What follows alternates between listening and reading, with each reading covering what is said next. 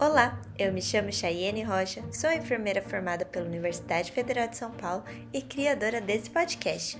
O episódio de hoje é com a Fabiana Coelho Castro. Ela é uma das, das fundadoras dos Enfermeiros pelo Mundo. E hoje a gente vai conversar sobre centro cirúrgico. Você já pensou em trabalhar em centro cirúrgico? Gosta desse tema? Ou você trabalha em centro cirúrgico aí no Brasil?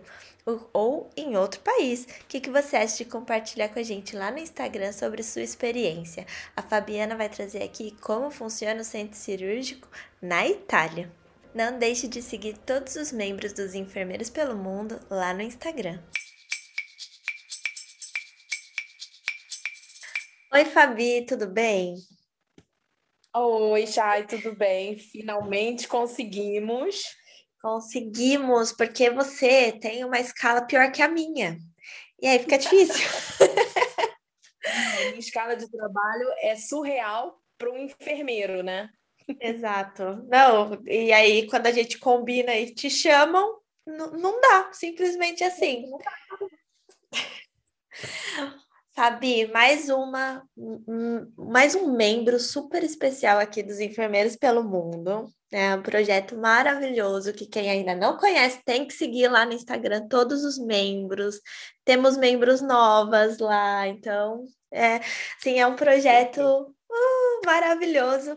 E a Fabiana, ela foi uma das percursoras, foi junto com as demais que criaram lá junto com a Sara, Marina, a Cláudia e a Tila. Então são cinco, e agora a Fabiana que a gente vai conhecer aqui um pouquinho da história, porque elas que tiveram a incrível ideia de juntar enfermeiros brasileiros que estavam aí ao redor do mundo para falar sobre enfermagem, sobre o cotidiano, a vida nos países, incentivar mais pessoas que tenham vontade disso, desincentivar pessoas que gostem de trabalhar no Brasil. E hoje a Fabiana vai contar um pouquinho da sua trajetória, história dentro da enfermagem. Fabi, é um prazer te receber aqui. Muito obrigada pelo convite. Como já falou, né? Finalmente a gente conseguiu fazer isso. Então, na verdade, assim, do projeto eu meio que caí de paraquedas nisso, né? Porque a, eu conheço a Cláudia pessoalmente, a gente trabalha no mesmo hospital. E então, assim, foi ela que me falou: pô, eu tô entrando em contato, eu conseguindo, porque assim, meu Instagram era praticamente des desativado. Eu tinha para dizer que tinha, né? Sim. Não sou uma pessoa muito de rede social, de expor minha vida privada. Eu tenho Face, né? Até boto algumas coisas ali, mas é mais por um grupo privado que eu tenho por causa dos meus filhos, da família no Brasil, da família em Portugal e tudo. Então, assim, foi a Cláudia que me chamou. E nesse meio tempo, né, entre organizar e fazer uma coisa e outra, aí depois a Sara falou: "Ah, você não quer ajudar Né? Porque assim, organizador você tem que ter cinco, que é para desempatar, né? Uhum. Quando dá alguma, algum problema, e aí me chamaram e eu entrei nessa, mas assim, a, quem, a idealizadora e tudo são as meninas. Eu, eu digo que eu sempre caí de paraquedas nessas é. coisas, né? A pessoa menos tecnológica. É nada, eu acho que com, com o projeto todo mundo foi aprendendo um pouco, porque tinha a Tila ali que ela já é expert nas redes sociais. Aí tinha as meninas, Sim. a Marina, tudo que eles, elas trazem muita novidade assim sobre funcionamento de coisas tecnológicas. E aí vocês foram catando os filhos de vocês, né? a Cláudia sempre fala, tem um outro ajudando, e eu acho isso assim enriquecedor, porque apesar de da gente não gostar, eu me encaixo nisso também, não gosto muito das redes sociais no geral, mas é, você acaba aprendendo, isso ajuda você a se desenvolver de alguma forma, né? E você até tira, né? A gente acabou, porque no final das contas da Itália somos em três, sou eu, a uhum. Cláudia e a Priscila. Uhum. Eu e a uhum. Cláudia, a gente se conhece pessoalmente. A Priscila, que está na ilha, a gente não conhece. Toda vez que a gente tenta combinar alguma coisa, acontece alguma coisa, principalmente nos meus turnos de trabalho, que atrapalham isso. E a gente sempre tenta, mas a gente não conseguiu. E bem ou mal, tendo o mesmo pensamento, tudo, então a gente se dá super bem para fazer os posts juntos e uma ajuda a outra né, a melhorar e a crescer também, porque no final das contas está sempre aprendendo alguma coisa a mais, né? Seja sobre a enfermagem, seja sobre a Itália, mas também de mídia social.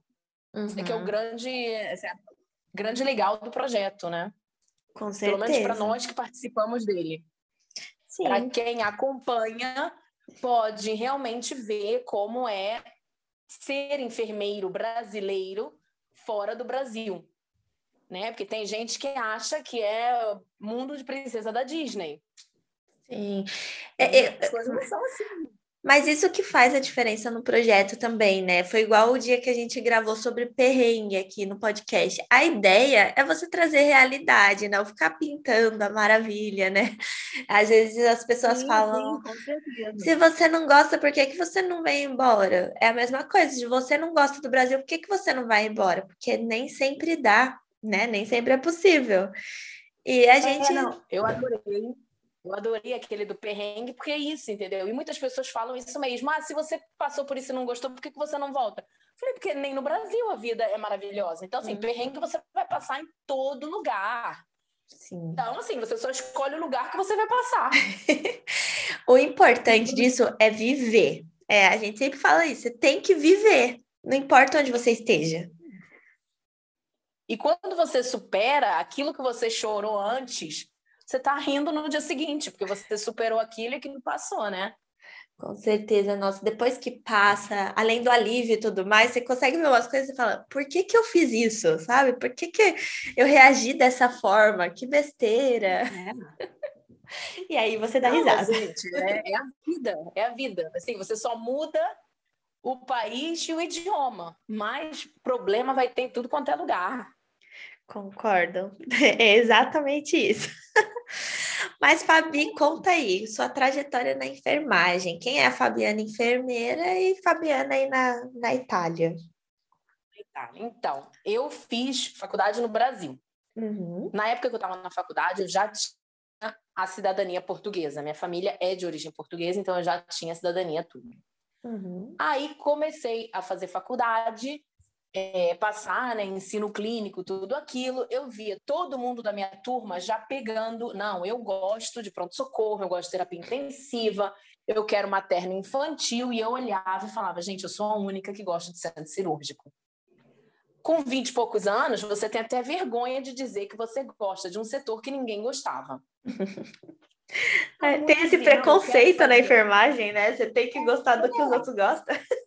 Então, você tem que gostar, entendeu? Do, do pronto-socorro, gostar da terapia intensiva, porque realmente é o carro-chefe, é aquilo que atrai as pessoas. Uhum. Aí eu ficava, né? Eu falei, gente, eu nem vou dizer o que, que eu gosto, deixa pra lá. Né? Aquela coisa de só eu que gosto disso, deve ter alguma coisa errada comigo, né? Mas passou, todo mundo dizendo, eu quero mestrado, eu quero residência, eu quero isso, eu quero aquilo, e eu dizia, eu quero trabalhar. Já era outro pensamento. E eu tinha aquela coisa de estar dentro dos hospitais, entendeu? Acho que eu assistia Plantão Médico, aquela série que tinha antes de Grey's Anatomy. Tinha IAR também, queria... né? É, IAR. Era. Era IAR o título original e Plantão Médico no, no Brasil. E eu queria aquilo, entendeu? Eu queria estar dentro da, dos hospitais, eu queria, não queria ficar na teoria. Uhum. Nesse meio tempo, eu descobri que dentro da minha universidade tinha um curso de instrumentador cirúrgico. Eu falei, tá bom, vou fazer esse curso para pelo menos entrar na ótica do hospital, porque o ensino clínico na Unirio você começa depois da insígnia, que seria no quarto período você faz essa cerimônia para começar um ensino clínico verdadeiro. Nossa, e eles ofereciam curso, curso de instrumentador cirúrgico? Que legal! Dentro, é, era pagamento, mas era dentro da universidade. Nossa! Incrível. Então, assim, eu falei, tá bom, vou fazer. Nesse meio tempo, você tem aqueles seis meses, sete meses, aquele tempo que é de teoria, e depois você ia para dentro dos hospitais para fazer.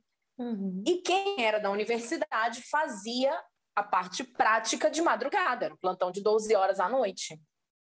E eu fui para um hospital público na assim, perto do complexo do Alemão, na, no, na zona norte do Rio de Janeiro. Uhum. E eu adorei aquele ambiente, entendeu?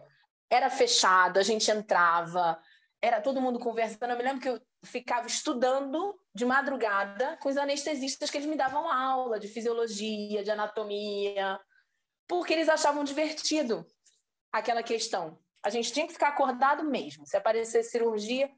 Então, eu falei, gente, eu adorei esse ambiente, um ambiente fechado, né?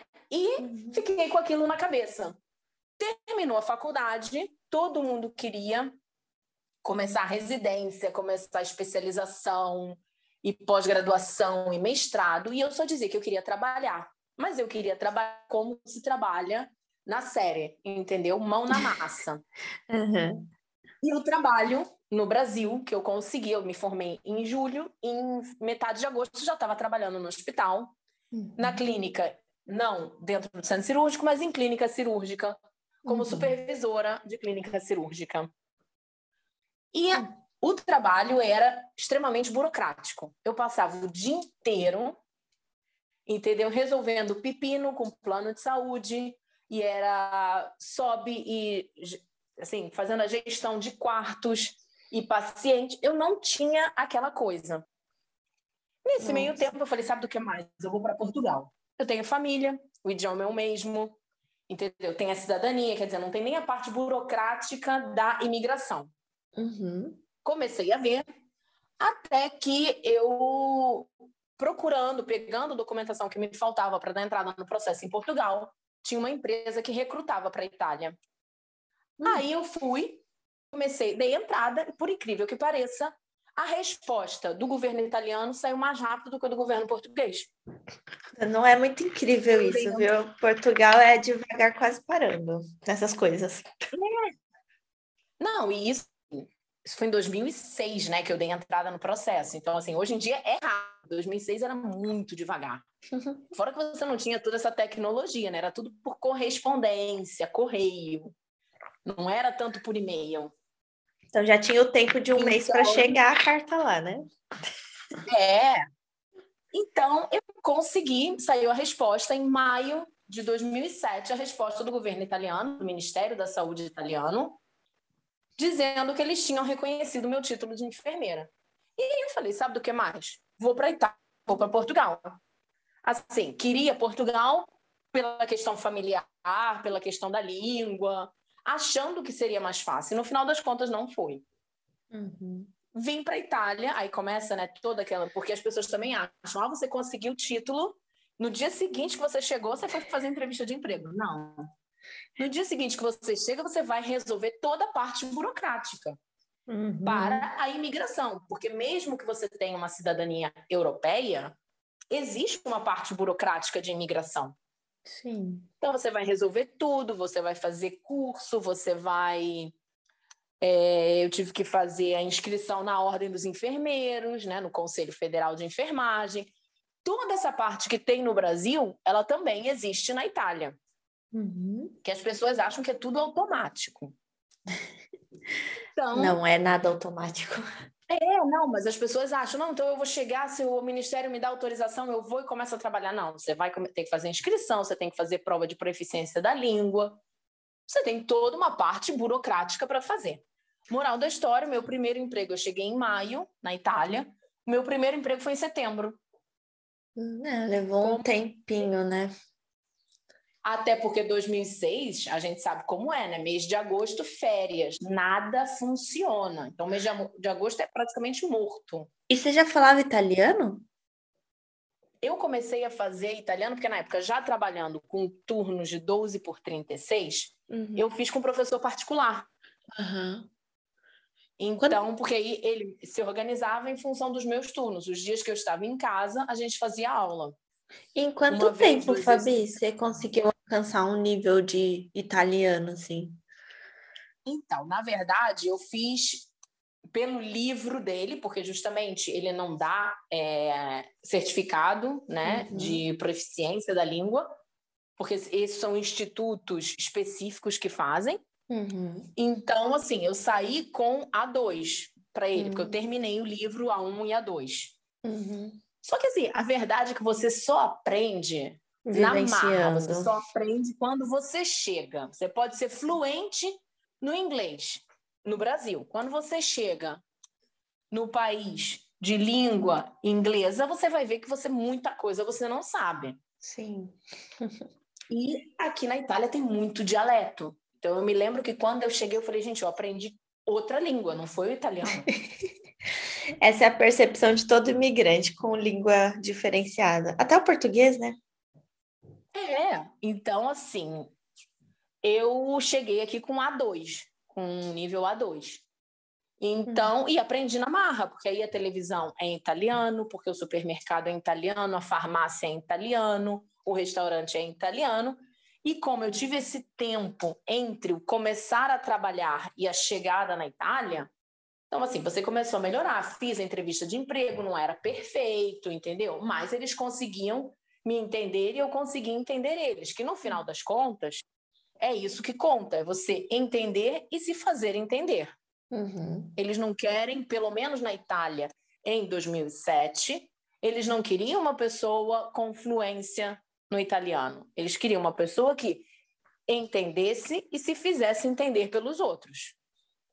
Então, eu fiz uma entrevista de emprego e comecei a trabalhar num hospital no centro de Milão, mas era de cardiologia.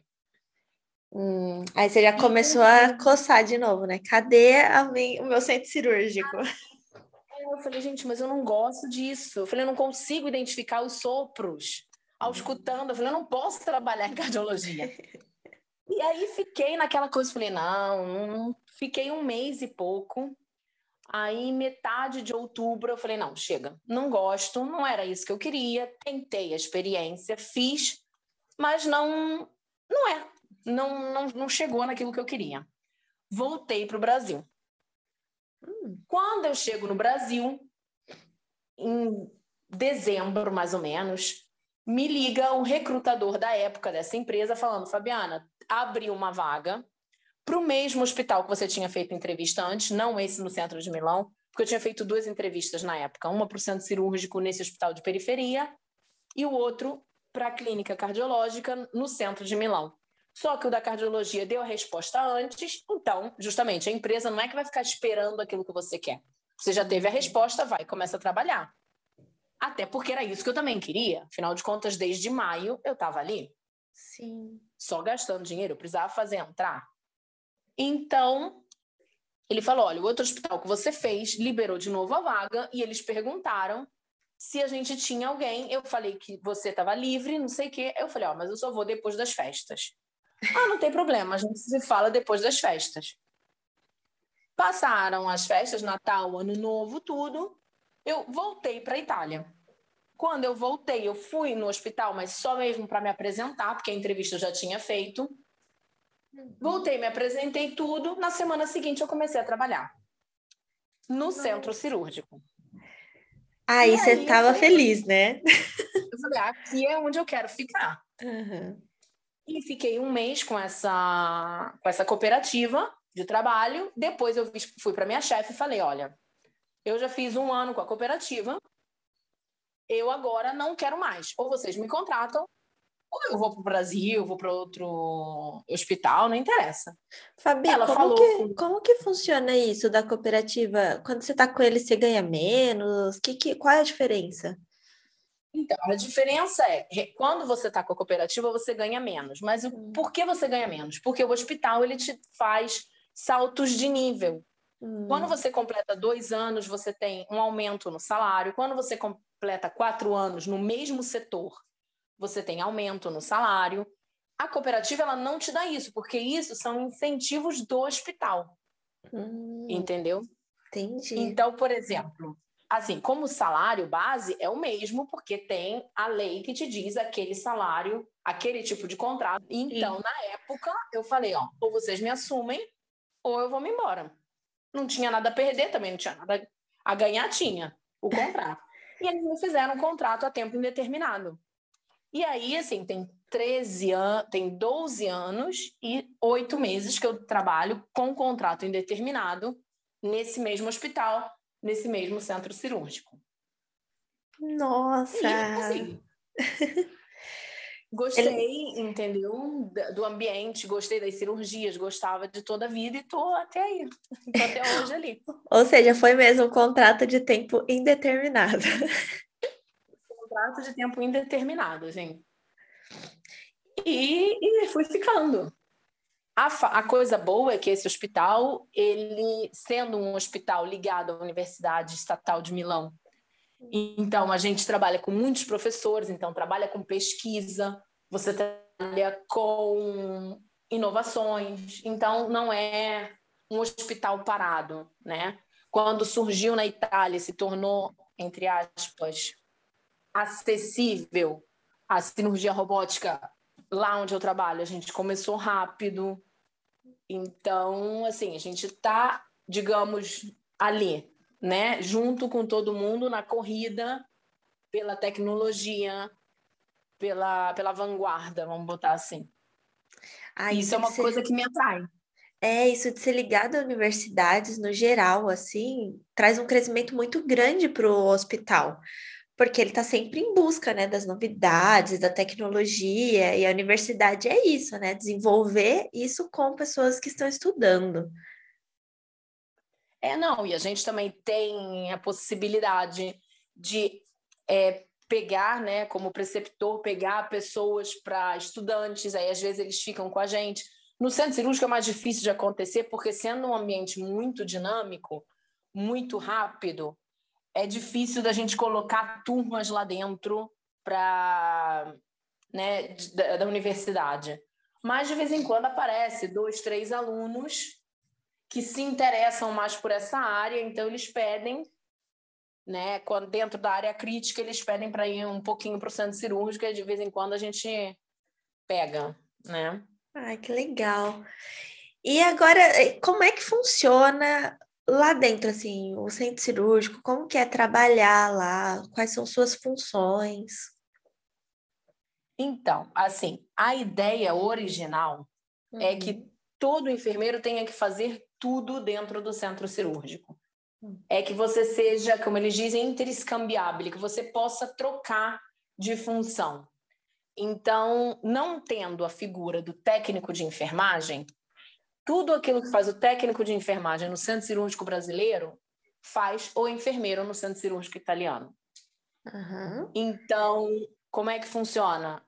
Somos nós, quem fica, a gente chama risvelho, que seria a preparação e a RPA, né? Uhum. Do paciente. Então, é o enfermeiro que está ali na preparação e na RPA, que liga para o setor e diz: Eu quero esse paciente. Aí esse paciente desce é o enfermeiro que pega, que coloca ele no leito operatório, que funciona é, veia, se serve artéria, a gente coloca a artéria, a, coloca na posição, faz tudo aquilo que precisa para fazer a, a anestesia, quando ela é hack ou bloco. Então, assim, a gente faz toda essa parte. Uhum. Depois, o paciente entra para a sala, tem um enfermeiro de anestesista e um enfermeiro circulante de sala, que eles vão e posicionam junto com o anestesista e pelo menos um cirurgião, coloca no posicionamento para aquela cirurgia. O enfermeiro anestesista, ele é aquele que prepara todos os remédios, todos os fármacos, né, que serve para a indução da anestesia não tem autorização para intubação. A intubação é feita pelo anestesista. Ele só tem é, acesso a colocar uma máscara, a máscara laringea. Uhum. É, oro, no Brasil é oro, laringe, eu acho. Uhum. Você tem autorização para essa máscara quando o anestesista não está presente em sala, um momento de urgência, mas ele é responsável por tudo, por controle do ventilador, por controle de todas as, as medicações que tem para anestesia. Ele é que faz tudo, se precisa de hemogasanálise, né? É ele que faz, é tudo esse enfermeiro. Tem um enfermeiro circulante, que em alguns hospitais, agora, eles aceitam sendo o OS, que é essa figura que não é o técnico nosso de enfermagem. Uhum. Então, e é aquele que vai ajudar um instrumentador e o instrumentador ele tem que ser enfermeiro formado também. Olha, é, isso então, no Brasil não é uma exigência, né? O instrumentador ele pode ter feito é. só o curso. Não, aqui é exigência. Você tem que ser enfermeiro. Uhum. Praticamente dentro de um centro cirúrgico italiano, ou você tem que ser médico, e aí vai cirurgião anestesista, ou você tem que ser enfermeiro, perfusionista, que é aquele que trabalha com a máquina da CHET, da, da, do ECMO, ou você tem que ser OS. O OS ele é responsável pela limpeza da sala, do maquinário e dos uhum. ferros de cirurgia. Eles é que fazem o transporte dos ferros sujos e dos limpos. Hum. Então, assim, são essas figuras que trabalham. E aí o enfermeiro ele pode trabalhar como enfermeiro na preparação e no, na RPA, na recuperação pós-anestésica. Ele pode ser o enfermeiro de sala anestesia, o enfermeiro de sala circulante e o enfermeiro instrumentador tem bastante função para a mesma pessoa, né? Tem bastante funcionário, é. tem bastante enfermeiro lá dentro? Assim, nós agora estamos num momento, depois dessa pandemia Covid, nós estamos num momento que falta enfermeiro. Por quê? Entre os que morreram durante a pandemia e os que abandonaram a profissão, porque eu acho que ninguém esperou se encontrar, se ver vivendo esse tipo de coisa, né? Sim. Então, muita gente abandonou mesmo, falou: não quero mais ser enfermeiro, não quero mais. E muita gente decidiu mudar de área, ou pelo menos mudar de hospital, entendeu? Porque, na verdade, o hospital onde eu trabalho ele é um policlínico. Então, ele virou um hospital positivo. Foi todo mundo redimensionado, foi todo mundo, cada um para um lado, na época, porque o centro cirúrgico ele ficou funcionando somente para urgências e emergências. Então bastavam quatro pessoas lá dentro. O restante foi mandado para os outros andares, outros setores que precisavam de pessoas para trabalhar. E muita gente não gostou disso. Tem gente lá dentro que trabalha há 25 anos no centro cirúrgico e, te, e se deparou numa terapia intensiva. Nossa. Então, muitas dessas pessoas pediram demissão, trocaram de, de hospital, entendeu? Hoje em dia, nós, no início, digamos, quando eu entrei, éramos em 45 enfermeiros dentro do centro cirúrgico para cobrir 10 salas de cirurgia. Hoje em dia, nós estamos com 32, se não me engano. Estamos procurando, mas a gente não acha. É enfermeiro é porque... formado é bem aquilo, né? Tem poucas pessoas querem ir para dentro do centro cirúrgico. Aí tem a questão de pessoas for, se formando também, querendo ficar no país. Tem muito italiano vindo aqui para a Alemanha. A gente vê bastante italiano por aqui, enfermeiro. Tem, tem, não. Eles estão mudando, entendeu? Querem mudar. Que assim, na a mesma forma que nós brasileiros temos a curiosidade de saber como é ser enfermeiro em Portugal, como é ser enfermeiro na Alemanha, na Itália, o italiano ele também quer ver como é ser enfermeiro na Alemanha, na Inglaterra, na Irlanda. Então, assim, uhum. é a curiosidade do ser humano. Assim, o italiano é um ser humano como o brasileiro, tem todas essas vontades como nós brasileiros temos. É que a gente costuma pensar que não, eles nunca querem. Não, eles também querem sair. Eles também querem conhecer e desbravar o mundo. E tem eles facilitadores, né, Fabi? Você já estar na Europa e ser um cidadão europeu facilita muito para eles irem para outros países europe europeus, né? Sim, sim. Não, e fora que assim, é que a gente só tem essa ideia quando a gente chega aqui. Uhum. Eu falo, do Rio de Janeiro, se eu quiser ir para São Paulo, eu faço 40 minutos de avião. Da onde eu moro, se eu quiser ir para Suíça, eu faço 40 minutos de carro. Exato. Então, assim, eu troquei de país em 40 minutos. Quando de carro? Quando no Brasil, eu 40 minutos de avião, eu só troquei de estado. E aquele Exato. mais pertinho do meu. Não é que eu tenha ido. Então, assim, eles têm essa facilidade. Então, assim, tem muito italiano saindo para fora e os que estão aqui dentro, eles dizem, o centro cirúrgico não me atrai. E os hospitais, eles não querem contratar um que saiu da universidade agora para dentro do centro cirúrgico. Por quê? Porque ele sai sem experiência de centro cirúrgico. Eles querem contratar pessoas que sejam já formadas, que já saibam instrumentar. Então, o que acontece é, eles contratam os que saíram da universidade e mandam para as enfermarias. Depois de seis meses, um ano, quando vê que a pessoa tem o pique, que ela entendeu como é que é o trabalho, aí eles perguntam: você não gostaria de ir para o pronto-socorro? Você não gostaria de ir para a terapia intensiva? Você não gostaria de ir para o centro cirúrgico? E alguns aceitam, outros não. E é impressionante que o centro cirúrgico ninguém aceita. Nossa. Ah, não sei porquê. Ah, a gente vai descobrir o porquê, porque eu tô achando que, que tem, tem algo mais aí. Na verdade, só de você falar que as, o tanto de funções que vocês desempenham, eu fiquei aqui já pensando, como é que você aprende tudo isso? Eles dão treinamento? Como que faz? Porque mesmo esse que já esteja trabalhando há seis meses, né? Recebe o convite, vai para o centro cirúrgico. E aí? Onde ele aprende essas funções? Quando, é, quando você chega no centro cirúrgico, você vem colocado junto com uma pessoa. Ah, tá. E você vai fazer os turnos dessa pessoa. Uhum. Então, essa pessoa vai, você vai ficar com ela, tipo, uma semana só na preparação e na RPA do paciente. Para você aprender aonde estão as coisas, entendeu? Para você aprender o que tem que fazer. Depois disso, você vai estar com essa pessoa, mas não colada com ela, né? Você vai ser já um número para aquele hospital, porque até então você fica uma semana onde vocês dois são um só.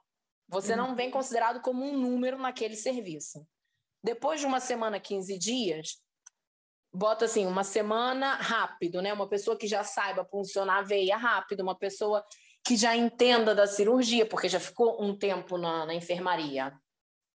Então, depois de 15 dias que você tá com essa pessoa, você se desvincula dela, ou seja, você vai fazer por conta própria, mas ela vai estar tá sempre perto de você para te ajudar quando você precisa. Depois que você fica, tipo, dois meses dentro da RPA, circulando pelas diferentes cirurgias que tem, porque cada cirurgia exige uma coisa diferente, exige uma, exige uma preparação diferente. E nós somos um grupo de poliespecialidade. Hum. Então, nós Você temos tudo. cirurgia geral, cirurgia bariátrica, urologia, uhum. ortopedia, traumatologia, é, cirurgia plástica, reconstrutiva. Então, assim, são várias cirurgias e cada uma tem as suas necessidades. Então, depois de dois meses, três meses que você foi um pouco para lá e para cá, que aprendeu a lidar com isso, começam a te colocar dentro de sala uhum. para fazer circulante de sala.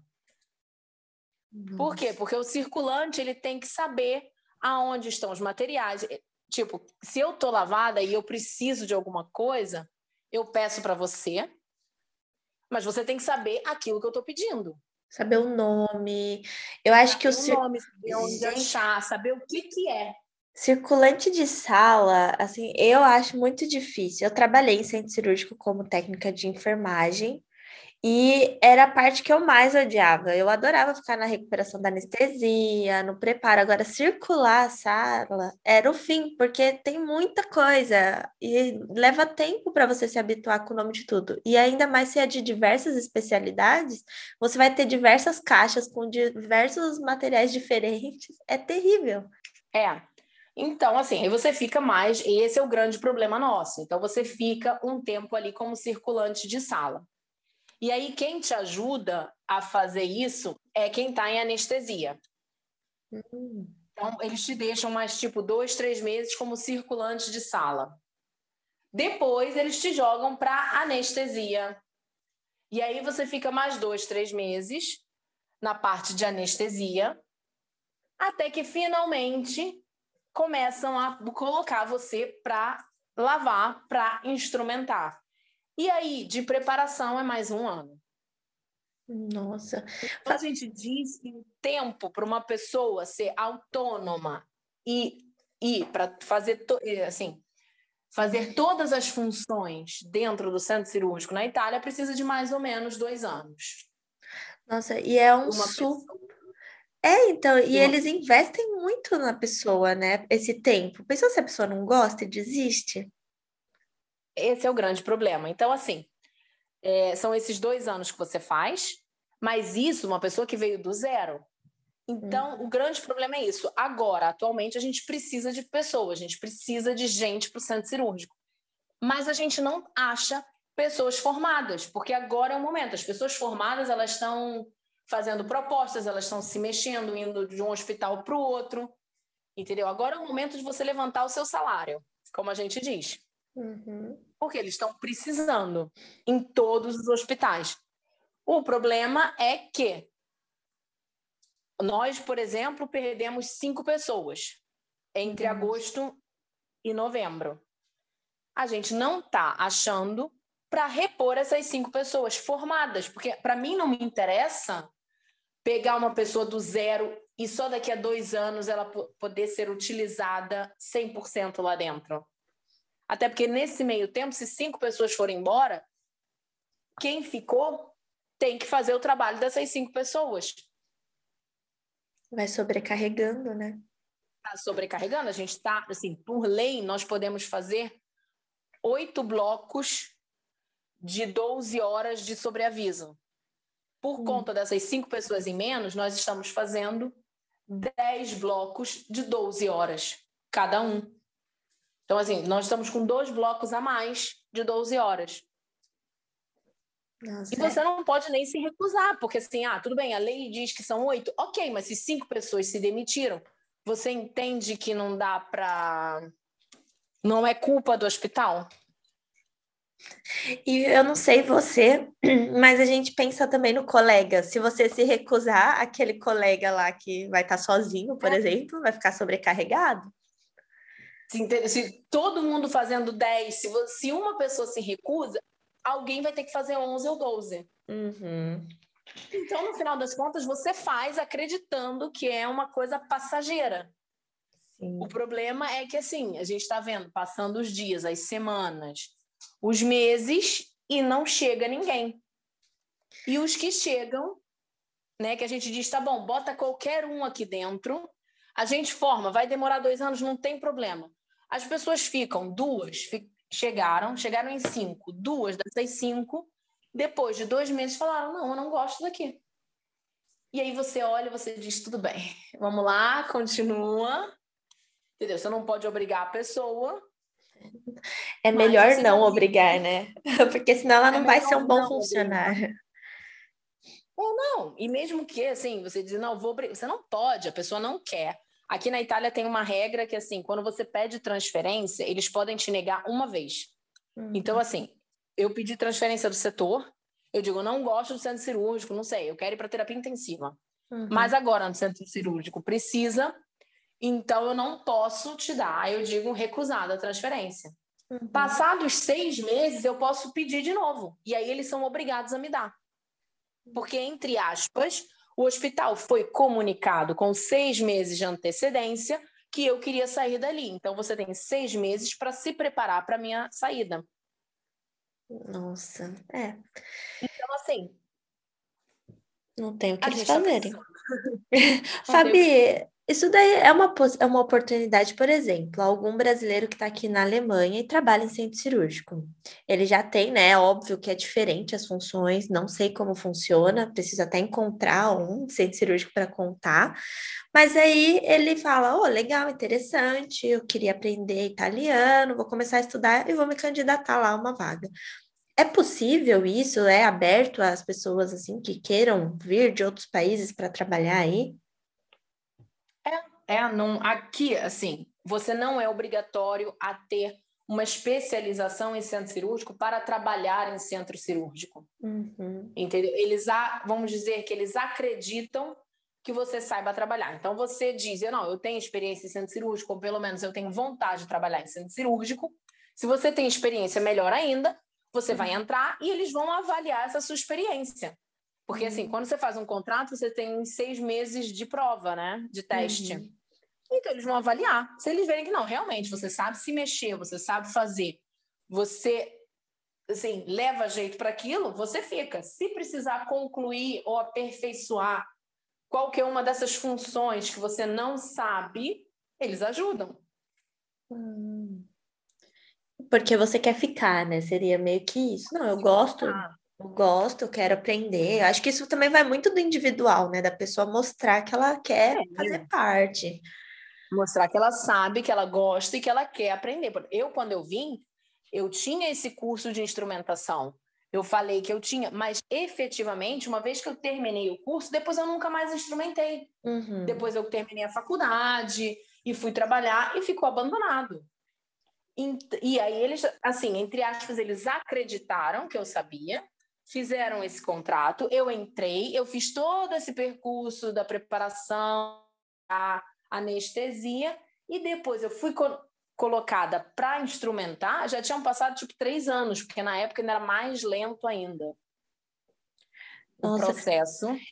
Eu, eu fiquei preocupada com essa questão da anestesia, porque a, o, aneste, a enfermeira anestesista, ele é algo assim, que tem muita responsabilidade quanto às drogas, preparação. É, você conseguiu se sentir preparada só com essa vivência lá, desse período de acompanhamento?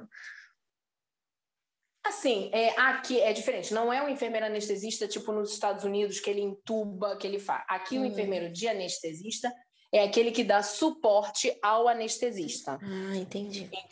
É aquele que vai, hum, somos nós responsáveis por pegar. O anestesista ele não pode pegar nenhum psicotrópico, hum. ele não tem acesso a. Aqui a gente coloca tudo, fica em é, caixa forte, né? Em...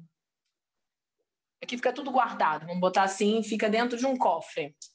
Hum. E a responsabilidade palavra. é do enfermeiro do enfermeiro. Só quem tem acesso ao código desse cofre, só quem tem acesso ao código desse cofre é o enfermeiro. Só uhum. quem pode retirar é o enfermeiro. Aí, assim, o enfermeiro, então, de anestesia, ele prepara tudo, ele coloca o paciente, tem que fazer a hack, ele coloca na posição que tem que ser, ele já separa todo o material que precisa, ele bota tudo, o anestesista só chega ali e faz a anestesia. Hum arruma tudo, organiza tudo. Dentro da sala, é o enfermeiro de anestesia que controla o ventilador, que faz o teste de manhã, que troca todos os filtros. A gente tem que saber montar e desmontar o ventilador. Uhum. Porque quando vem paciente que ele tem, por exemplo, tuberculose, eu não estou nem botando Covid, mas paciente com tuberculose, ou paciente com qualquer coisa que a gente diga, olha, esse tem alguma coisa, algum HIV, entendeu? Ou hepatite, a gente tem que desmontar a testa do ventilador, né? Mandar esterilizar. Depois a gente tem que pegar de novo, a gente tem que remontar. Então, assim, são essas coisas que fazem o enfermeiro de anestesia. Hum. E além disso, ele tem que saber tudo aquilo que serve para a cirurgia também. Porque se o circulante não for um enfermeiro, mas for um OS, ele tem que preparar, inclusive, tudo aquilo. Então, assim, se para esse tipo de cirurgia tem que ter um maquinário específico, os dois juntos é que vão pegar, que vão colocar, que vão controlar para ver se funciona, que vão colocar do lado certo, do lado direito, do lado esquerdo, na cabeça, nos pés do paciente. Hum. Então, assim, você, e você aprende isso na marra, porque por mais que você estude isso, por mais que você. Mas é no dia a dia, é aquilo que te faz aprender, até porque cada anestesista, eles podem ter os protocolos para cada cirurgia, para cada especialidade cirúrgica. Mas eles também são seres humanos, eles têm as preferências deles. E aí você vai também acompanhando aquele profissional, né? Você acompanha aquele profissional. Fabi, conta um pouco como que é, né? A gente começou falando da sua escala terrível de trabalho. Como que é essa escala para conseguir cumprir? O que, que é isso de que você fala que você está sobre aviso? Como que funciona? Então, aqui na, na Itália, existem dois tipos de serviço. Uhum. O serviço de sobreaviso e o que eles chamam de guarda ativa. Uhum. A guarda ativa é o centro cirúrgico que ele tem uma pessoa, no caso, uma pessoa, uma equipe, 24 horas todos os dias mas que são praticamente os hospitais de grande porte no centro de Milão. Entendeu? Acho que são dois ou três hospitais que têm esse tipo de serviço. Todos os outros eles têm serviço de sobreaviso, reperibilitar, que se diz aqui na Itália.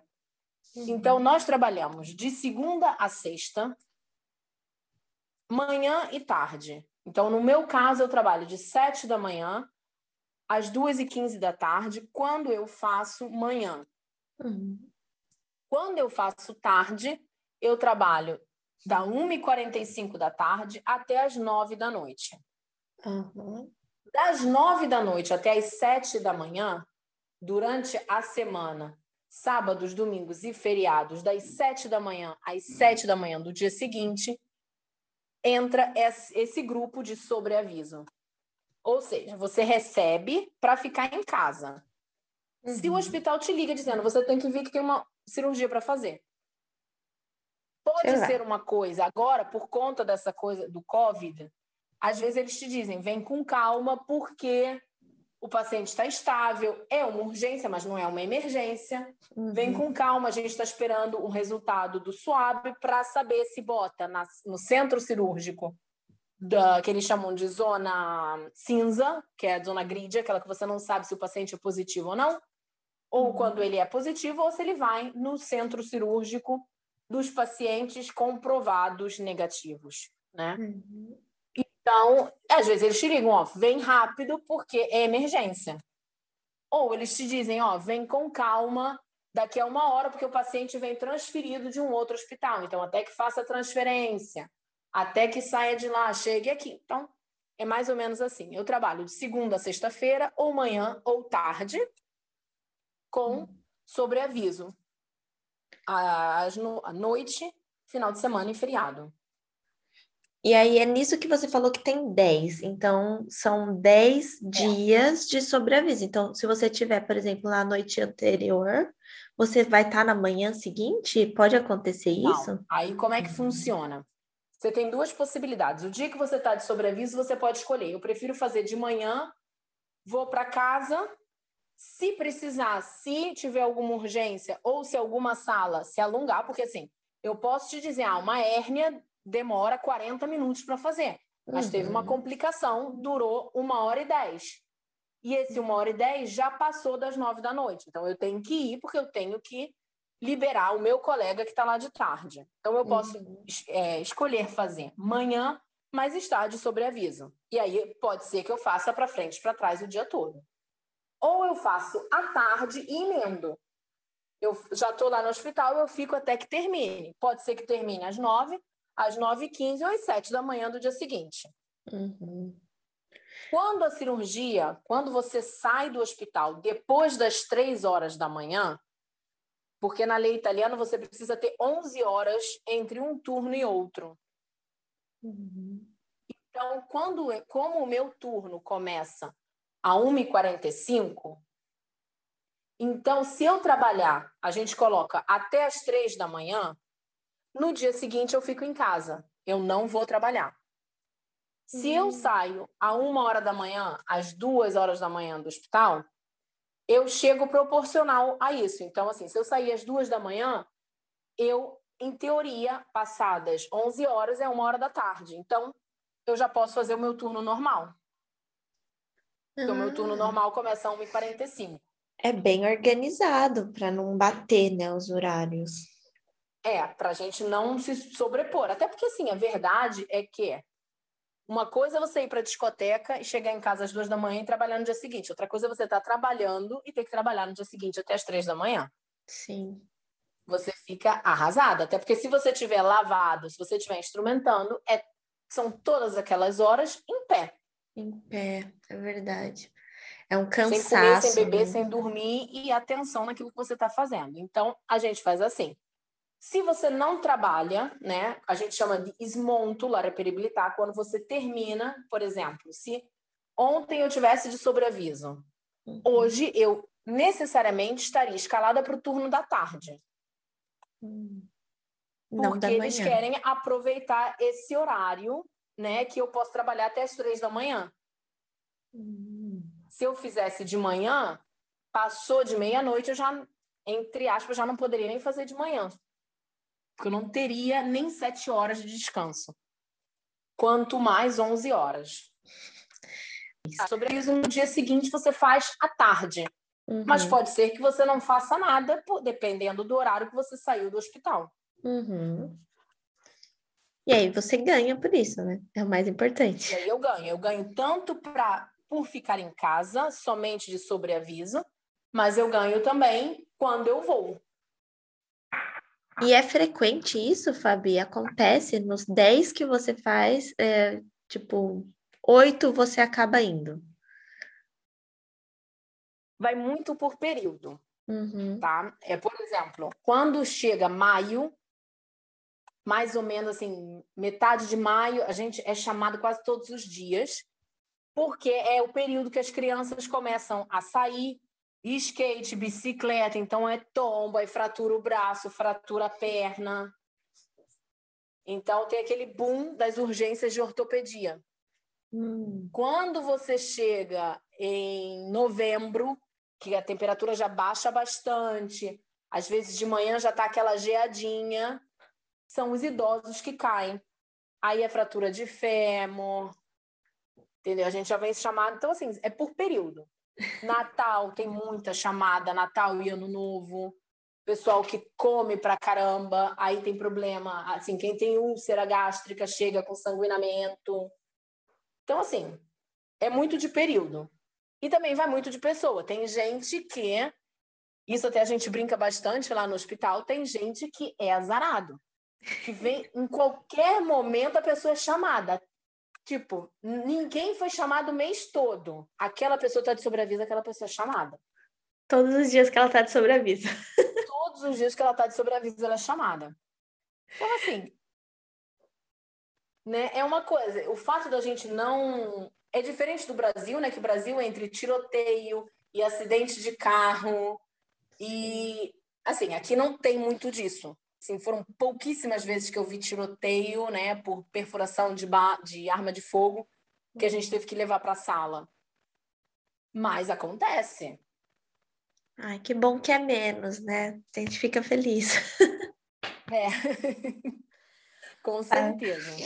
Fabi, a gente partindo aqui para o final, eu quero duas coisas. Que você fale como ser uma boa enfermeira de centro cirúrgico, com a sua experiência, né? Um pouco que você vivenciou lá no Brasil, mas assim, no geral, como ser uma boa enfermeira de centro cirúrgico.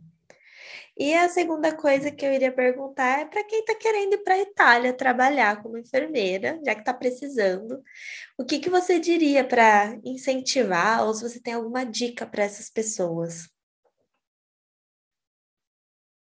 Então, vamos lá. Como ser uma boa enfermeira de centro cirúrgico na Itália?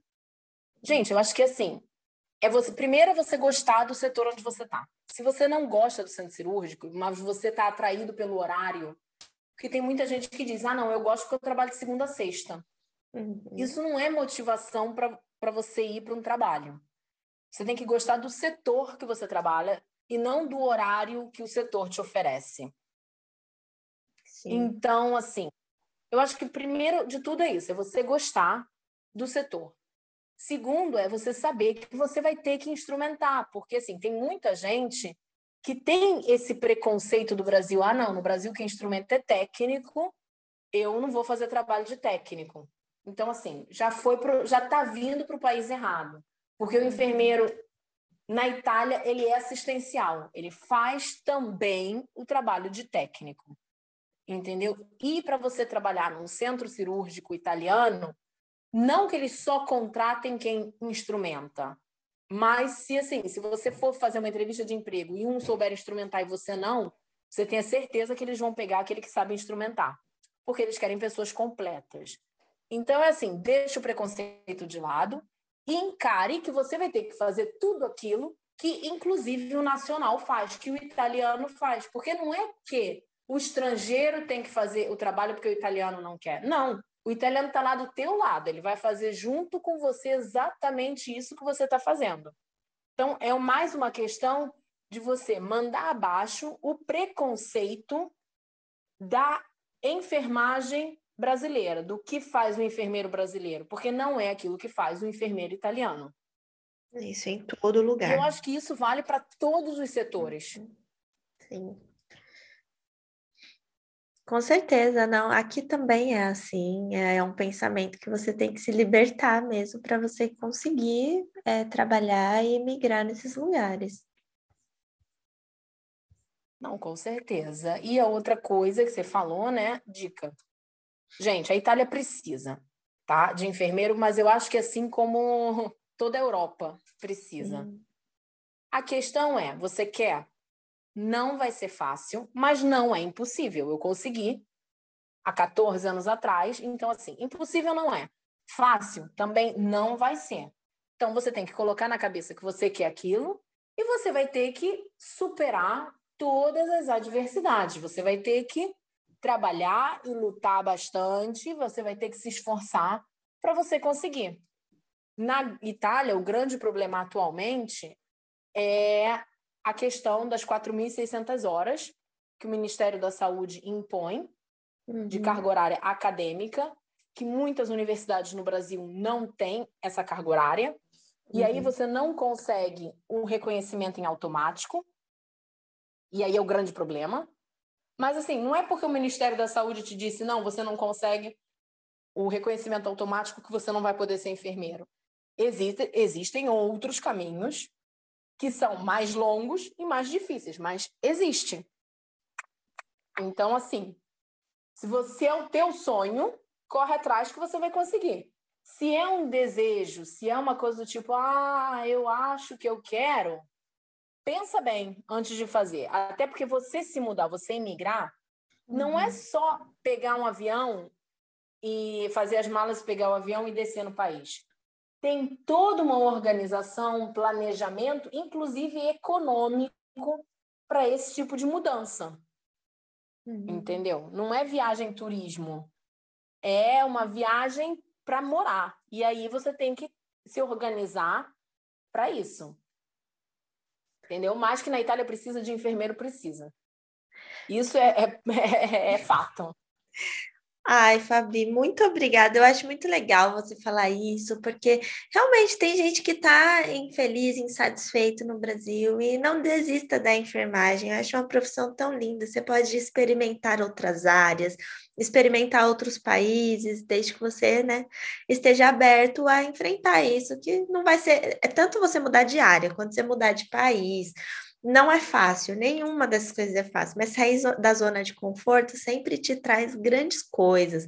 Você vai aprender muito com isso, conhecer gente nova. Então, eu particularmente acho que vale muito a pena antes de desistir de uma vez da enfermagem e tentar outra experiência. Sim, porque eu acho que assim, na vida nada é fácil. A gente não tá num, né, num filme da, da Disney onde Sim. tudo é lindo, tudo é perfeito e tudo é maravilhoso. Então, assim, problemas você vai ter na enfermagem no Brasil, mas você vai ter na enfermagem na Alemanha, na enfermagem na Itália, na enfermagem no Japão, você vai ter problema. Sim. Aí depende de como você encara esse problema. Se você diz, eu quero estar aqui, você vai encarar de frente e você vai tentar solucionar. Se bater aquela dúvida, não sei, é aí que você não vai conseguir resolver nada. Porque você não sabe se você quer. Entendeu? Eu, quando eu vim para a Itália, eu não vim por questão a minha família se mudou para cá, ou eu me apaixonei por um italiano e vim com ele. Eu vim por opção. Uhum. Então, quando eu decidi, não, para mim não vale a pena, eu voltei para o Brasil. Não tem problema nenhum de você voltar atrás numa decisão que você tomou. É, Mas é quando uma... eu achei que eu poderia dar uma segunda chance ao país, eu peguei, arrumei de novo e vim. A questão é que você tem que se organizar, financeiramente para ficar brincando de ir e voltar. E você é tem que ter cabeça uhum. para encarar isso. Não adianta eu chegar aqui e tentar impor a minha língua, a minha cultura para o italiano. Não, eu tenho que mergulhar na cultura deles e na língua deles para imparar, para aprender. Não é que eu recuse ou que eu renuncie ser brasileira. Eu continuo sendo brasileira dentro da Itália mas eu respeito a cultura deles, eu respeito a língua deles, e eles respeitam a minha cultura e respeitam a minha língua. Ai, que lindo, Fabi. É, é algo recíproco, né? É muito bom quando você também é recebida é. naquele país, faz parte daquilo, começa a vivenciar essa cultura que, apesar de diferente da sua, tem várias coisas super legais de você vivenciar. Tá. Tem muitas coisas iguais e legais, e tem muitas coisas que não tem nada a ver. e que são legais e coisas que não tem nada a ver que são completamente diferentes. Entendeu? Uhum. O bom é isso. Não é um crescimento somente profissional, é um crescimento pessoal. pessoal. Você está vendo e vivendo tudo aquilo. E aí, às vezes, eu falo: ah, não, e no Brasil a gente não faz assim. Nossa, no Brasil a gente faz igualzinho. Teve um dia que eu estava no centro cirúrgico, a gente tinha acabado mais cedo, e na hora que o circulante foi abrir para mim, uma, eu esqueci no Brasil, acho que é catgut que se fala, uhum. aquelas bobinas, aqueles fios de sutura sem agulha. Sim. Eu esqueci como é que se fala. Eu acho que é catigu mesmo. Uhum. É, aí aqui, aí na hora que ele foi me passar, caiu no chão. Aí ele pegou e apoiou em cima da tipo de uma escrivaninha que a gente tem, onde fica toda papelada, né, o, a, a parte burocrática. Aí ficou uhum. ali em cima e terminou. Eu desfiz aquilo tudo, dei um nó e comecei. Sabe aquele jogo de cama de gato que você faz com a mão? Sim. Né? Aí eu, come, eu comecei a montar aquilo, aí passa por mim o, o colombiano, aí ele, pum, mudou né, o, o jogo. Aí eu falei, pô, você conhece? Ele, claro, na Colômbia a gente também jogava isso. Olha que legal. girar no centro cirúrgico, né, para ver quem conhecia esse jogo. Porque eu, na minha cabeça, na minha doce ilusão, isso era um jogo do Brasil, né? Eu também imaginava isso. Não. E ali no meu centro cirúrgico a gente trabalha colombiano, peruano, italiano, albanês, eslovaco, italiano, justamente. Na época tinha uma polonesa, um grego, todos eles sabiam esse jogo. Olha que legal. É aquele então, conhecimento comum, Aí você né? fala, gente, esse jogo eu aprendi com a minha avó. Uhum. A minha avó tem 90 anos. Naquela época não tinha internet. Como é que se difundiu essa informação? Pois é, a brincadeira de criança que a, a criança do mundo inteiro. no mundo é. todo tem. Então, Ai, assim, tem esse tipo legal. de coisa também. Tem, tem sim. Fabi, imensamente agradecida. Obrigada por participar, por compartilhar sua experiência, vivência aqui. Acho que vai abrir mentes para outras pessoas aí que talvez nunca pensou em Itália e pessoal que gosta de centro cirúrgico, né? Poxa vida, olha aí, tem mais uma dimensão para poder aprender e trabalhar, experimentar. Obrigada. É? Muito obrigada pelo convite. Finalmente conseguimos fazer, né? Sim, ah, eu estou muito feliz. Eu gostei muito da conversa, aprendi bastante. É, o fim dos episódios é sempre assim. Eu, ai, nossa, quanta coisa legal. E eu saio compartilhando. Mesmo antes de liberar o podcast, eu já tenho uma amiga aqui na Alemanha. Oh, você não vai acreditar, lá no centro cirúrgico, na Itália, elas fazem isso, isso, isso. Aí ela já passa para outra. É assim, é uma rede muito legal da enfermagem que eu vejo que a gente compartilhar um pouquinho de conhecimento faz muita diferença. Com certeza, não. Aqui eu também, às vezes eu falo, eu falei, gente, sabia que na Alemanha é isso? No Japão, não sei o quê. Aí eles olham para minha cara e falam, como é que você sabe disso? Eu falei, não, porque tem esse grupo. Porque justamente o grupo a gente faz tudo em português, né? Uhum. Então, vêm, quem eu tenho que trabalha comigo, eles me perguntam, mas o que, que é isso? Aí eu explico, Aí eles falam, nossa senhora, como é diferente. Ah, então é igual. Eu falei, olha. Exato, a gente vai comparando, então é sempre muito legal. Fabi, Fabi, olha, um ótimo dia aí, obrigada por participar. E, assim, mais uma vez, imensamente agradecida. Muito obrigada pelo convite, muito obrigada pela conversa, que no final das contas foi como você disse, parece uma conversa de telefone mesmo. É isso mesmo. A ideia é essa. É bom ficar aí, ó, outras pessoas participem do podcast. Não é constrangedor, não é live, é uma conversa é, é para compartilhar. Assim, é conversa mesmo de telefone. É. e até o próximo episódio.